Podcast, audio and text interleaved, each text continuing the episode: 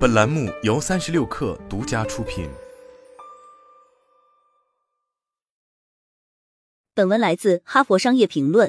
职场年龄的多元化能为公司带来更好的业绩，而年龄歧视则会降低员工的工作满意度和参与度。好消息在于，管理者可以采取有效的举措来应对错误的性别化年龄歧视。首先，管理者需要认识到公司中的年龄歧视，没人能解决压根不存在的问题。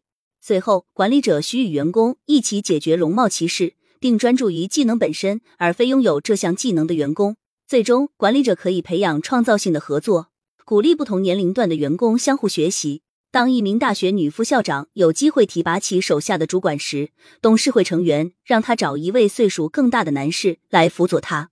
自他三十七岁担任副校长这一职位以来，他因为年龄问题经常受到董事会成员的批判。并用大婶和妞等带有贬损性的绰号来嘲袭他。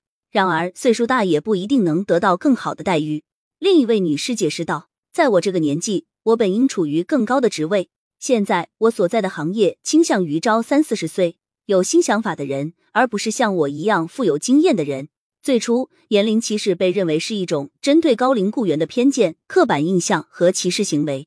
由于人们误认为业绩和能力会随着年龄的增长而降低。”老板希望年纪较大的员工能悄无声息的退出，从而为青年才俊让路。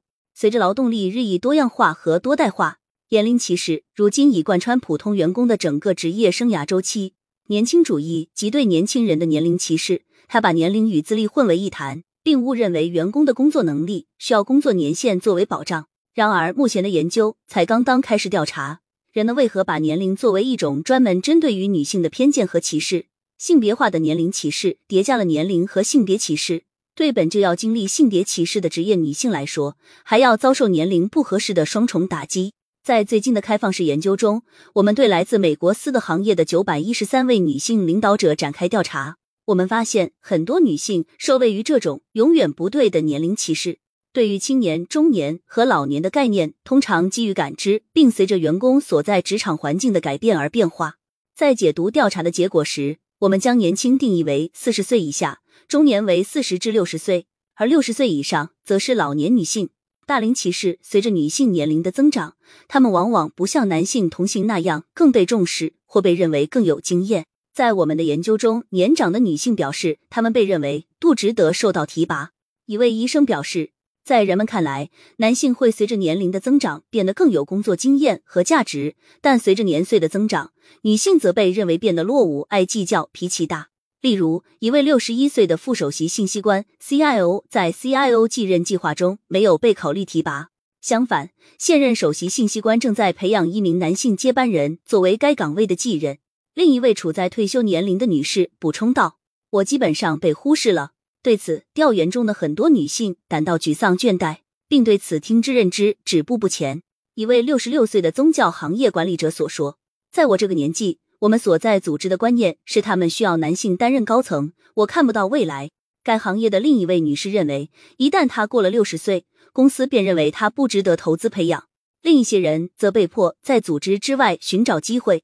一位六十岁的律师表示：“我厌倦了向别人证明自己。”这还不如我自己创立一家公司。低龄歧视一位三十九岁的女性称，年轻女性以及那些看起来年轻的女性，总是被其他同事用小名呼来喝去，甚至被抬头戏弄。年轻女性还会遭到德不配位的职位质疑。据报道，年轻女性被误认为是学生、实习生、管培生、后勤人员、秘书、律师助理和法庭记录员。这些错误揣测对于非白人女性来说更是尤为常见。例如，看起来较为年轻、受过高等教育的亚裔高管，却被认为处于初级职位。当女性的表态和专业能力不被公司相信的时候，许多年轻女性还经历了信誉缺失。我经常被告知我没有经验，所以我不知道该怎么做。一位三十四岁的女性解释道：“面对这样的偏见，女性必须付出更多努力来证明自己。”一位看上去很年轻的黑人女士是某所大学首席财务官，她表示。自己经常被要求出具一份简历以证明个人的能力。其他较为年轻的女性则因其外貌而被指指点点。一位医生指出，在二十至四十岁期间，男性会专注于女性的外貌。在他做完一个自己引以为傲的科学汇报后，一位男同事告诉他：“你站在那里看上去像个芭比娃娃。”中年歧视与以往中年职场黄金点的概念不同，在我们的研究中，四十至六十岁之间的女性所遭受到的待遇与更年轻或更年长的女性相比没有差异。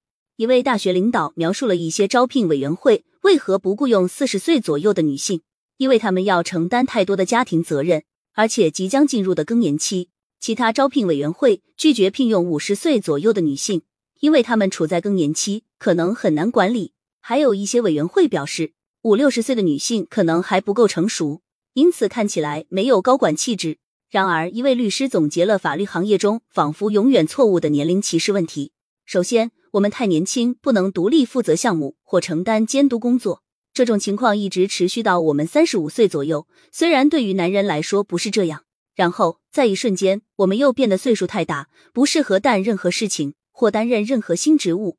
再一次，与我们相同年纪的男生却被认为足够年轻。女人无论年轻还是年老，哪怕不去生孩子或抚养孩子，都没有自己职场的黄金期。任何年龄段都可以被管理者和同事作为女性不重要或不适合担任管理职务的借口。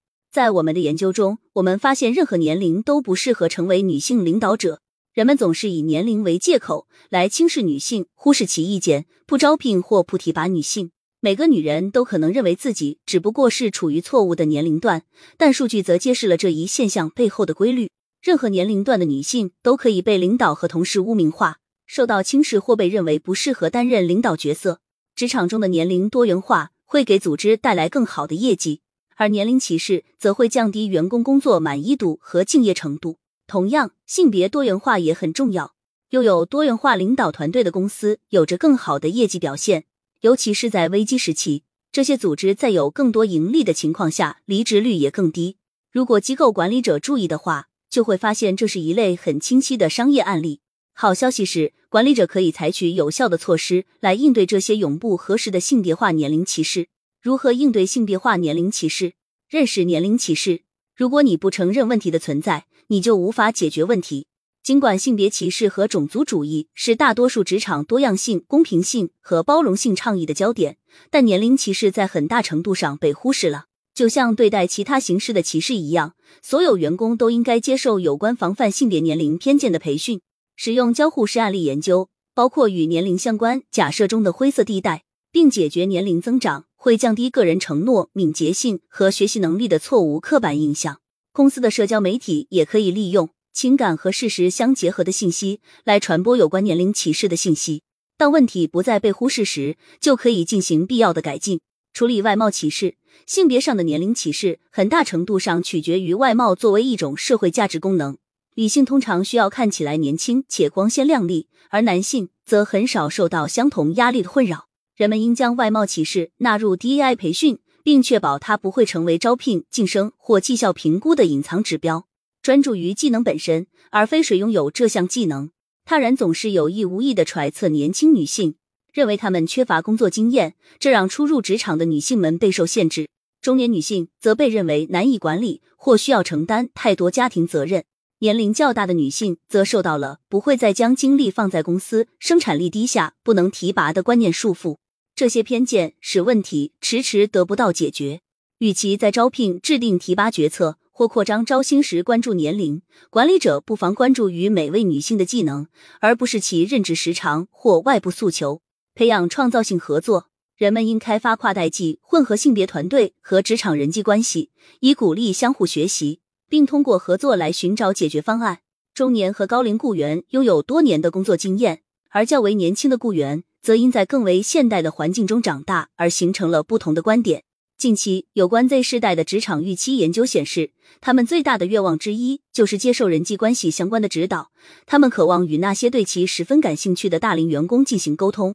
由于女性会被非正式的社交和活动排除在外。因此，她们往往缺乏能够帮助她们实现职业成长的人际关系。如果管理者有意识的将较为年轻的女性与资历深厚的导师或项目创始人进行配对，将有助于他们的学习以及职业成长，并提升公司的业绩。研究明确告诉我们，任何年纪都可能会被视为女性的错误年纪。受此影响，女性的能力会遭到质疑，其担任管理职务的胜任度也会受到挑战。